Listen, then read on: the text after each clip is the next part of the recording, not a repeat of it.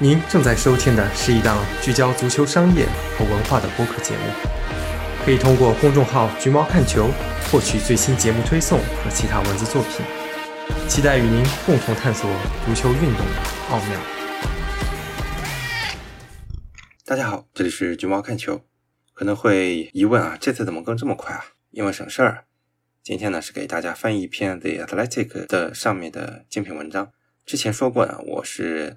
The Athletic 的订阅用户，那么这个媒体呢也一直是我非常重要的资料来源，上面有很多优质的资源可以分享，可以说是目前体育媒体界的扛把子吧。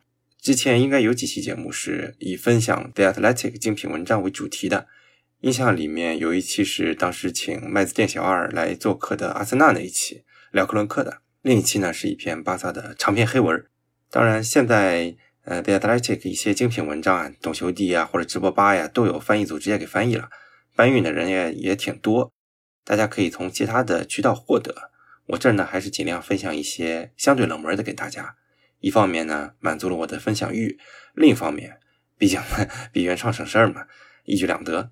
但是呢，还是鼓励大家支持原版，去订阅会员，给人家直接的回报。毕竟也是不容易嘛，这年头这么良心的去报道体育，真的不多了。你看国内几乎都绝种了，如果优质的内容得不到支持，我们只能去看那些扯犊子的啊自媒体那些垃圾玩意儿，还是挺可怕的一件事儿。所以当有机会去支持优质内容的时候，希望大家不要吝啬自己，无论是投币啊，还是简单的点赞分享，真的不要偷这个小懒，因为说不定明天你就见不到这么好内容了。今天要分享的是来自 The Athletic 意甲专栏记者 James Horncastle 的一篇文章，原文翻译过来应该是叫“一次改变全球市场的意大利税法调整”，讲的呢就是增长法令的废除对意甲的影响。也跟不熟悉意甲的朋友稍微介绍一下背景：什么是增长法令呢？它是意大利2019年颁布的一个法令。简单来说呢，之前两年没有在意大利居住过。签约后至少会在意大利工作两年以上的精英高收入人群符合税收减免条件，减免时长为三年。啊，说白了就是用减税来吸引人才嘛。毫无疑问呢，这个是对意甲有利的。但是呢，这种好处马上就要结束了。根据最新的报道，意大利有可能是在从二四年一月废除增长法令，甚至要求今年夏天新来的球员补上节省的个税。那这显然是对意大利足球的一大利空。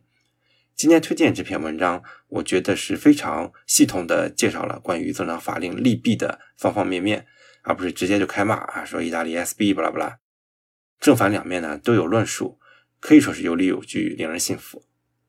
关于这篇文章的作者 James Horncastle，我一直觉得还是挺有趣的。大家看到这个名字啊，一看就是英语国家的名，不是英国就是美国。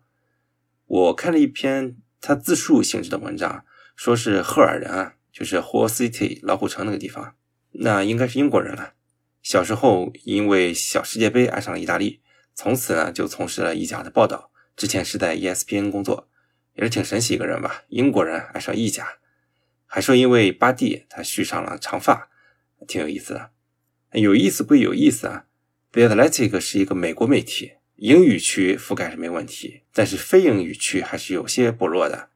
在意甲，他又没有说像在德甲一样请了密什这种行业大咖，而是选了他这么一个名不见经传的非母语记者。所以，我们看到他们出的意甲报道很少是爆料类的，或者即便是爆料的消息源，也是来自于英语区的。比如讲米兰的不同红鸟的时候啊，毕竟是美国嘛，或者说交易涉及到另一头是英超的时候，英超那边的消息源。不过，像今天这种啊。汇总信息并分析的，可能更看的不是消息灵敏度，而是作者的思维能力。所以这篇文章还是没什么问题的。文章最后呢，稍微聊一下 James Horncastle 的另一篇文章，你可以说是国米或者某家人的黑稿啊，主要是摘取了里面关于建行那个官司的细节。因为之前我没有详细了解，所以看了之后觉得挺新鲜的。待会儿咱们再详说。下面呢，我们就先从增长法令这一篇开始吧。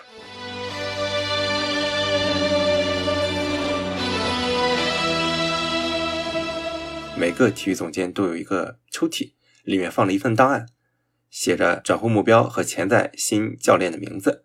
想象一下，你负责意大利的一家大俱乐部，本赛季的情况呢，并没有你预期的那么顺利，是时候该换教练了。怎么感觉像说米兰呢？罗伯托·德泽尔比是你想要的人，但他不会便宜。撇开他在布莱顿合同的买断条款不说，英超的薪水也不好匹配。幸运的是呢，意大利政府四年前通过立法加强了你的实力。增长法令的出台是为了扭转有才华的意大利人离开该国造成的人才流失，税收减免生效是为了吸引德泽尔比等人，同时也是意大利对专业知识有经验的外国人更具吸引力，这使你更容易向他的经纪人推销，因为任何愿意在意大利定居的符合百分之四十八税率的人都将只需要付一半的个税，这个是一个显著的优势。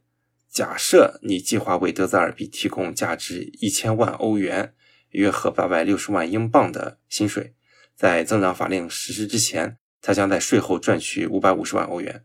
现在呢，他会带回家七百五十万欧元，您的报价变得更具竞争力。德泽尔比主义重新出现在意甲的机会增加了。那么，只有一个问题，就是不断变化的政治风向。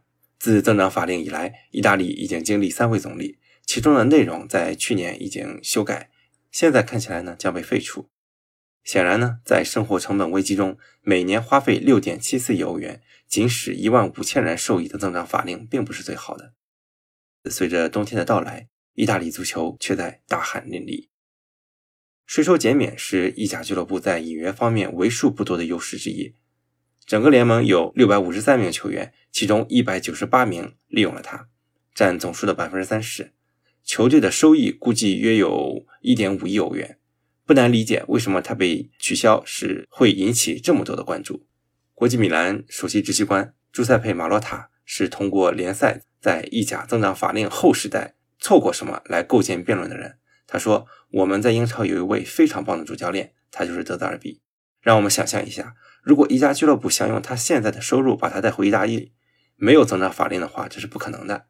穆里尼奥也是同理。”如果增长法令没有生效，罗马可能无法在2021年任命他。卢卡库的租借和他巨额的补贴薪水也将会更具挑战性。切尔西也是讨论增长法令的一个令人惊讶的切入点。他们已经把亚伯拉罕卖给了罗马，最近又把托莫里、洛夫图斯奇克和普利西奇卖给了 AC 米兰。你是在从世界第一联赛买人？如果没有增长法令，更不用说匹配他们在切尔西的薪水了。他的削减只会使英超俱乐部更难向意大利出手，并改变整个市场的平衡。至于意大利保持意甲与英超之间的差距，更不用说缩小差距了。如果失去了这种优势，只会变得更具挑战性。增长法令恰逢意大利足球重新焕发竞争力。自四年前推出以来，意甲球队开始在欧洲再次表现出色，进入了欧冠决赛、两次欧联杯决赛和两次欧协杯决赛。这与增长法令通过立法前之前的十年中只有三次决赛形成鲜明对比。意甲在单赛季的欧战系数上已经超越了西甲，这很重要，因为下赛季前两个联赛将在扩大的冠军联赛中获得一个额外的位置。然而，米兰上周输给了多特蒙德，使得德甲联赛成为了最有可能与英超联赛一起拥有第五名代表的联赛。深入欧洲使俱乐部能够带来更多的应税收入。仅在上个赛季。意甲球队就从欧足联获得了三点七五亿欧元的奖金和电视转播费，比税收减免生效前的赛季增加了百分之四十。门票收入上升，任何参观过寿庆圣西罗球场或奥林匹克体育场或者迭戈阿曼多马拉多纳球场的人都可以告诉你，可以理解的是，这种球场竞争力的相对激增吸引了品牌。突然之间，他们再次寻求与意甲的联系，赞助交易越来越有利可图。也越来越容易做到，百分之九十赞助协议都是与外国公司达成的，特别是如果这些球队获得成功并签下了球星，这是因为他们可以保证更大的曝光率、品牌知名度和宣传。自增长法令实施以来，受益于税收减免的球员为联赛带来了额外的六点二一亿社交媒体关注者，其中百分之五十三点一二亿来自四十名球员，占总数的百分之六。他们的到来得益于税收减免。在经济上，这已经形成了一个刚刚起步的良性循环。增长法令似乎也达到了帮助自己增长的目的。它创造了就业机会，例如米兰的员工人数从2018年的145人增加到了约250人。米兰首席执行官乔治·弗拉尼说：“改变法令是毫无意义、完全疯狂的。一项允许你朝着正确方向前进的法令，一项名为‘增长法令’的法条，旨在帮助经济增长。足球刺激旅游业，他把人们带到城市，填满了酒店，预定了餐馆。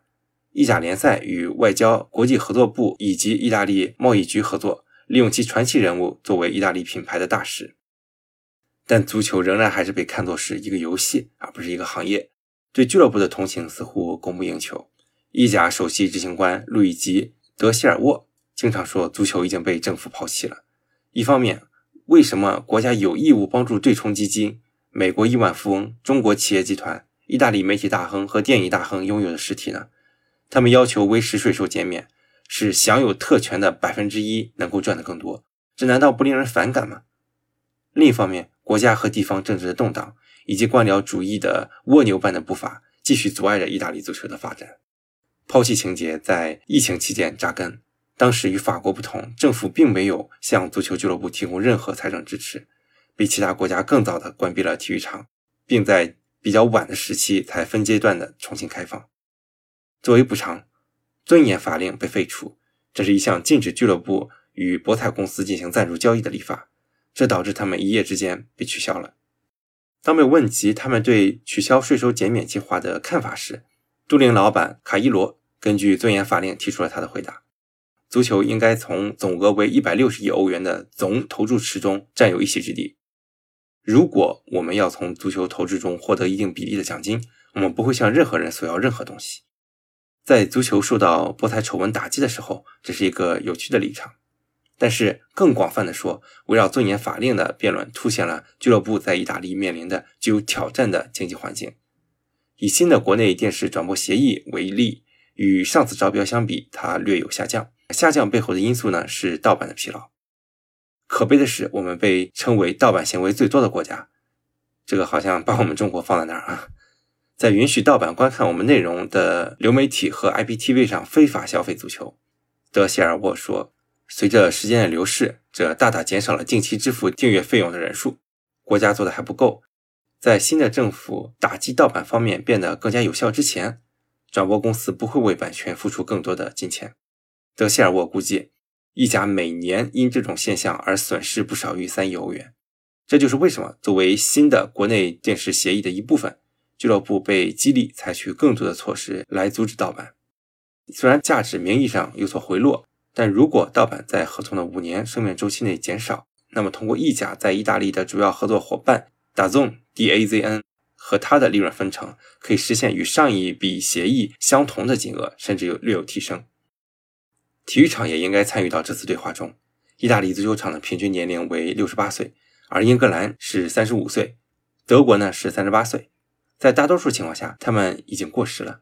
罗马、AC 米兰和国际米兰等俱乐部都宣布了总成本合计三十亿欧元的新项目，他们将由私人资助。然而，即便其他人准备买单，繁文缛节和地方政治活动也阻止了项目的落地。如果俱乐部能够开设新的、创造就业机会的体育场馆，并产生比现有摇摇欲坠的基础设施更高的收入，那么任何废除税收减免都不会成为问题。但在目前的气候之下，它有很长的路要走。然而，对其潜在损失的愤怒并不普遍。相反，一些人对要求他留下来的喧嚣感到愤怒。球员工会主席翁贝托·卡尔卡尼奥认为，自生效以来，税收减免是一种以可怕的方式歧视意大利人或者已经在意大利的外国人的规范。他并不是唯一一个认为这鼓励俱乐部以牺牲在学院培养孩子为代价而从国外购买球员的人。自从意大利去年未能获得卡塔尔世界杯参赛资格以来，这一直是一个敏感话题。卡尔卡尼奥说：“看看意甲球员的上场时间就足够了。”在2006年，当意大利是世界杯冠军的时候，里皮指望其中70%是意大利人，30%是外国人。啊，说的是意甲。0506年的确切数字是 70%，0607 赛季的确切数据是惊人的74%。现在罗伯托·曼奇尼和卢西亚诺·斯帕莱蒂的情况正好相反。本赛季，意大利人占意甲比赛时间的百分之三十六点五。不出所料，那些最努力提拔意大利年轻球员的俱乐部的老板和首席执行官不会为减免的结束而哀悼。恩波利主席法布里切奥·科尔西说：“增长法令是一个笑话，这是反意大利的，反对意大利的足球体系。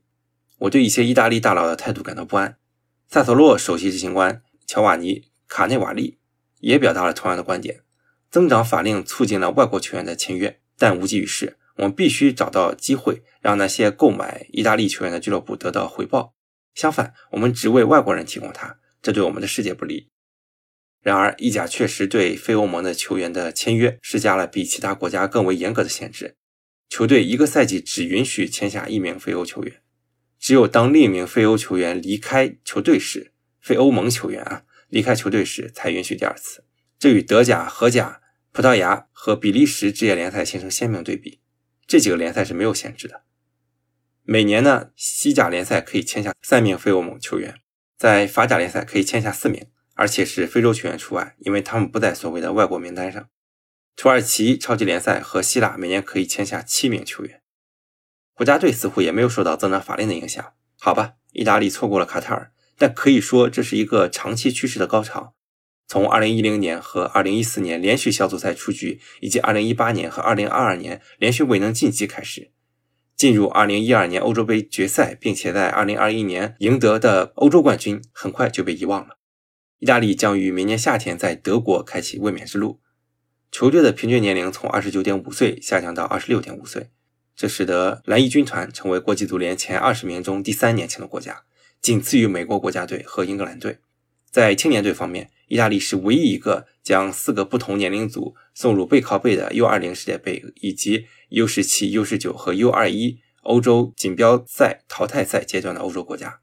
去年夏天，U20 青年队参加了世界杯决赛，而 U19 青年队成为了欧洲冠军。从表面上看，增长法令与国家队的成绩之间存在着负相关关系。相反呢，他所节省的资金可以投资于青年球员，比如尤文图斯在2018年成立的新一代啊，这个是带引号的，是一个名字啊，是参加丙级联赛的一个，我理解是 B 队吧，大概。作为一项业务啊，他们并不便宜，每年花费1500万至2000万欧元。更多的俱乐部，特别是亚特兰大，正在效仿尤文图斯，成功的为米雷蒂、法乔利。卡维格利亚等年轻球员进入一线队做准备。最新的一项研究表明，与租借制度相比，B 队将球员晋升一线队的速度加快了百分之七十。在当前的财政环境下，为他们提供的资金更容易看到效果。但政府似乎并不打算转身。意甲担心失去竞争力，英超和西甲已经足够强大，法甲也可能会变得更具吸引力，因为他们可以为球员提供税收减免。然后是沙特职业联赛。暂时忘记俱乐部的消费能力，去那里的球员是免税的。随着另一个转会窗口的临近，这是需要牢记的事情。意甲精英们担心的是，取消税收减免将使他们在转会市场上的竞争力降低，在球场上的竞争力降低，对转播商的吸引力降低，并且无法从球员交易中获得收入。这是在当他们等待急需的新体育场能建成的时候。就在六个月前，意甲的一场广告活动宣布。Culture is back，意甲回来了。现在一个关于减税的故事可能会使意甲濒临崩溃。我是用微软自带浏览器直接机翻的，稍微临场调整一下，感觉还是有点绕口啊，大家凑合着听吧。嗯，整体上脉络还是挺清晰的吧。一开始就是从最简单一些角度，比如说带来的球员的能力啊，以这球员的能力所带来的财政上的优势来说明。增长法令的对意甲的帮助，而且还从比如说像社交媒体关注以及呃联赛的品牌啊，还有甚至从创造就业上面来继续辅助说明。然后呢，话锋一转啊，开始说为什么增长法令会被抛弃。从此呢，开始去讲述意甲的一些问题，比如说是政府的不支持，比如说是无法从博彩中获得一些收益，又比如说是新球场啊。还有一些盗版对转播价值的伤害等等，然后提出一些反方的观点，比如说是那些支持本土球员发展的球队。毕竟意大利是连续两届没有晋级世界杯，很容易就想象这是跟外籍球员的使用有关。但是呢，作者呢又从另一个角度去反驳这种观点吧，就说其实意大利并没有是完全走在一个下行通道，反而是利用呃意甲的兴旺吧，包括一些财政上的支持去发展了青训。目前也看到了一定的效果，然而呢，说什么都没有用啊！现在政府基本上是打算这么做了，那么后面最后的收尾呢，是一个比较悲伤的收尾了。怎么说呢？一声长叹吧。虽然我在本节目里面没少表达对意大利以及意大利足球的不屑，你说恨铁不成钢也好啊，你说是因为我之前从事足球的公司在意大利被坑过，怀恨在心也好，但是其实看完这篇文章之后，我更大的感受反而是，你好像也没有立场去指导人家应该做什么。无论是新球场的建设，还是增长法令，从足球角度讲，当然会觉得意大利很 SB。但是足球毕竟只是生活的一部分而已，社会上可能有很多议题都比这个重要的多。我不是意大利人，我好像也没立场去评判这些。人家毕竟还是老牌的资本主义国家呢，人均 GDP 还比咱们高呢。嗯，用套用那句话嘛，“子非鱼，安知鱼之乐？”这就好比说啊，你搞好中国足球很简单啊，把足球纳入升学就完了。你就像韩国那样，让踢球升学的几率达到甚至高于普通高考路线，不就完了吗？但对这个的，我统一的回复就是可以，但没有必要。我们好像也不能任性的要求全社会去配合我们球迷的喜好，所以呢，还能说什么呢？且看且珍惜吧，调整心态，调整预期。喜欢的球队呢，是好是坏，日子都这样过啊，多大点事儿嘛，只不过是成绩差点嘛，总比解散强百倍吧。当然，废除增长法令这个事儿也没官宣呢，万一万一有奇迹呢，也说不定啊。而如今，如果说你到欧洲，如果你到意大利，提到苏宁二字的时候，老百姓眼里满满的敬畏。下面要说的这篇文章呢，是 The Athletic Crisis Clubs 危机俱乐部系列的第三篇。前两篇写的是埃弗顿和巴萨，后面呢又写了里昂跟柏林赫塔。大家可以体会一下啊，这都是什么级别？当然呢，不排除 James 他为了这个系列的格调稍微有所夸大的一个嫌疑吧。但是我整体上觉得没有太大问题，因为国米的事儿大家也都知道嘛。明年夏天张家的债就要到期了，还不上的话那就热闹了。之前聊意甲那期节目嘛，人家黑会计自己也实事求是的承认了。我想分享这段呢，倒不是说大家都知道那些信息啊，而是重点说小张跟建行官司的一个详细介绍。因为之前我自己是没有太多的关注，按理说这个应该中文世界也有详细解读的。我来翻一下这段吧，如果有什么偏差呢，还请了解详情的朋友指正。在橡树资本通过 Grand Tower 这个壳公司支持国际米兰后不久，张的父亲辞去了苏宁点 com 的主席的职务。根据彭博亿万富翁指数，在政府主导的救助计划后，他失去了对公司的控制权。他的净资产从2020年的84亿美元降至3.45亿美元。张近东上一次访问米兰是四年前，自从中国和意大利解除封锁以来，他就没有回来过。这与米兰的老板格里卡尔迪纳莱形成了鲜明的对比。他在圣西罗观看了他的球队在冠军联赛中对阵巴黎圣日耳曼的比赛，这是他本赛季第四场现场观战。当涉及到联合红鸟的项目时，这很重要。该项目旨在重建国际米兰和米兰共享的圣西罗体育场，但是呢，这个计划已经变冷了。圣西罗被指定为2026年冬奥会的举办地，米兰市将与科尔蒂纳丹佩佐共同举办。地面现在是受保护的建筑物，不能触摸。正如米兰市长萨拉在2021年所说的，在国际米兰的命运得到解决之前，他对批准该项目持保留态度，因为我不能这么长的时间内将城市的一个地区委托给未来所有权不确定的公司。由于对缓慢的步伐感到沮丧。米兰现在在圣多纳托市区之外独自行动。俱乐部首席执行官乔治·弗拉尼希望米兰自己的体育场能在五年内准备就绪。与此同时呢，斯蒂文·张小张正在被世界第六大银行中国建设银行追讨，要求其偿还超过二点五亿美元的未偿债务。对 Athletic 看到的纽约南区的法庭文件，将我们带回到了二零一九年。加勒比地区和英属维京群岛的离岸避税天堂，在这里，张拥有和控制的公司 Great Matrix 和 Great Momentum 收购了家族企业子公司之一的苏宁小店百分之六十五的股份。二零二零年，张向建行借了一点六五亿美元的贷款和八千五百万美元的债券，为该交易产生的部分债务进行了再融资。这些款项原定于二零二一年九月到期，但根据其二零二一年五月十二日发布的经审计财务报表，建行在张商业帝国的电子商业部门苏宁点 com 的某些其他银行贷款中多次违约事件引发连锁反应后，要求召回这笔资金，也很好理解嘛。你连锁的其他产业暴雷了，债主警觉了，就要求你来提前还钱。在向香港高等法院提起的法律诉讼中，建行出示了文件，声称张对 Great Matrix 在2020年再融资业务中产生的2.5亿美元的债务负有个人责任。在辩护中，张声称他既没有参与，也不知道这笔交易，他的签名是伪造的。这个论点呢被驳回了。法官安东尼陈裁定建行胜诉。我无法接受张表现出令人信服的伪造辩护。他的证据根据无可争议的背景情况进行了评估，与固有的概率和常识相悖。他对各种证据脆弱性的解释听起来很空洞。张呢有二十八天的时间提出诉上诉，但从未提出上诉。建行要求付款，他被命令以百分之十三的利率偿还他所欠的款项以及这笔款项的利息。直到偿还现在超过三亿美元的债务。尽管张是中国最大公司之一的继承人，掌舵着一家国际知名足球俱乐部，并在社交媒体上炫耀他昂贵的跑车和手表，但张还没有偿还他欠建行的一分钱。该银行律师的一份法庭文件解释说，据建行的法律团队称，张先生在中国或意大利没有拥有任何财产或房地产，也没有领取薪水。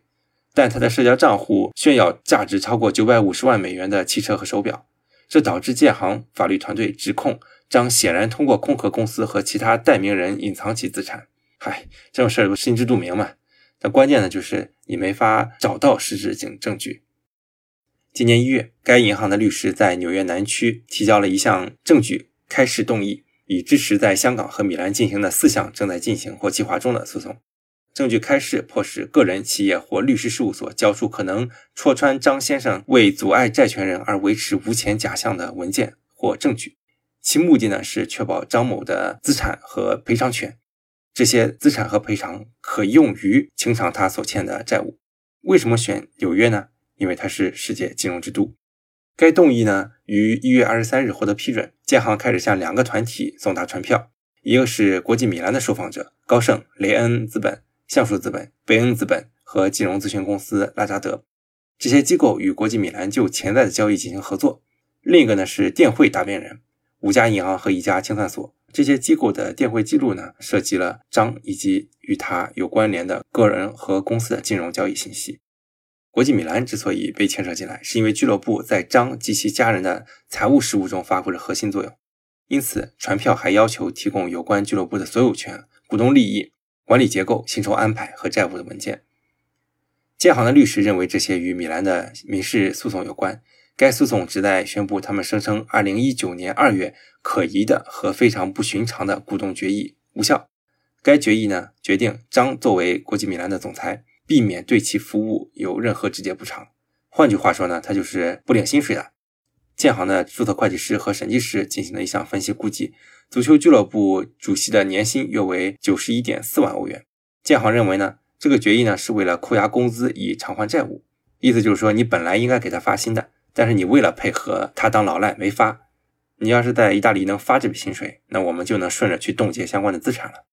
虽然张否认国际米兰正在出售，但建行的代理律师引用了新闻报道称，该俱乐部正在市场上进行出售。出售国际米兰的潜在收益可能用于偿还苏宁于二零二一年五月从橡树资本集团介入的三点三六亿美元贷款，以协助国际米兰。建行律师在一份法庭文件中指出。与此同时呢，在香港，张被命令于三月十三日出庭接受口头询问，来了解他的债务以及他是否拥有其他财产或手段履行他所有的判决。该命令补充说，如果张已经挥霍资产或未能如实回答任何问题，香港法院可能会判处最高三个月的监禁。建行的律师在法庭文件中声称，他没有出席听证会。意大利天空电视台的镜头显示，张飞往波尔图参加国际米兰的欧冠比赛。对张来说，风险很高。尽管他的律师认为建行的案件只不过是潜在资产和索赔的钓鱼手段，而且该银行的申请过于宽泛，负担过重，存在致命的缺陷。五月中旬，米兰法院作出裁决，驳回了对张和国际米兰的部分初步指控，并将建行提交证据的最后期限定为了二零二三年的七月七日。根据迄今为止获得的信息，公司认为他有充分的理由驳回交易对手的索赔，就是国际米兰在最新的财务报告中所宣称的。然而，建行对张的索赔引发了人们对该家族履行对橡树的承诺并留住国际米兰的能力的质疑。米兰的下一次听证会定于十一月二十四日星期五举行，债务人审查将于十一月二十八日上午十点在香港举行。中间呢是意大利德比，这是国际米兰对阵尤文图斯的顶级对决。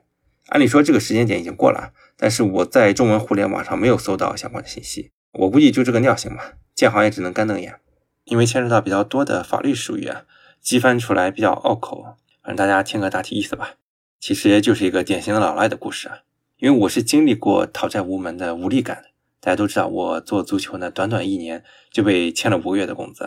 我们员工申请仲裁，申请强制执行，没用，因为公司没有可执行的资产。老板呢，限高就限高呗，人家坐不了飞机高铁，还能坐车呢，人家早就把资产转移好了，老婆早就假离婚了。你能咋办？要么说有的时候大家喜欢抨击资本家啊，显得比较左。那的确呢是有钱人比普通人拥有的优势多太多了啊！玩你没商量，小张不就是吗？你看他开豪车、戴名表，全世界到处飞，但你就是拿不出证据来冻结他的资产。所以啊，万恶的资本主义啊！如果有国米球迷听到这一段啊，我希望大家是站在一个人的角度，而不是一个球迷的角度。咱也不能因为看球看的三观都没了。国米当然是没错的。国米也和他们家的这些丑事没有太多的关系，而我呢，在这里骂他。你说站在一个欧洲球迷的角度，不如说我是站在一个讨债无门的普通人的角度，或者说是站在一个中国足球球迷的角度。大家也知道我对这家人是多么的深恶痛绝。当初写过那篇，是吧？哪来的这么多敬畏家吧？好像是。有的时候你不得不说，老天真的是不公平。反正呢，现在张家也没别的资产了，就一块国米卖了呢，钱来了也只能还债。那不如铁了心啊，厚脸皮继续持有吧。我估计就是这个套路啊。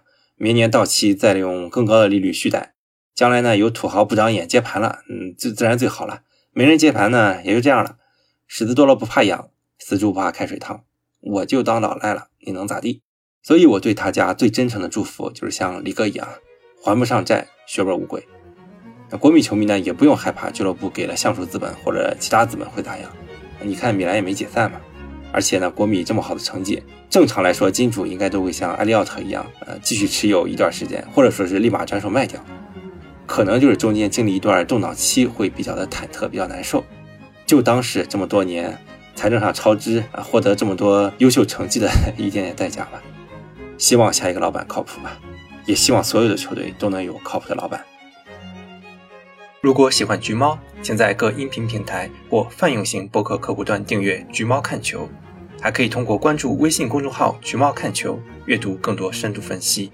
同时，可以在公众号回复“听友群”获取入群方式，大家一起探讨关于足球财经的话题，共同提高。我们下期再见。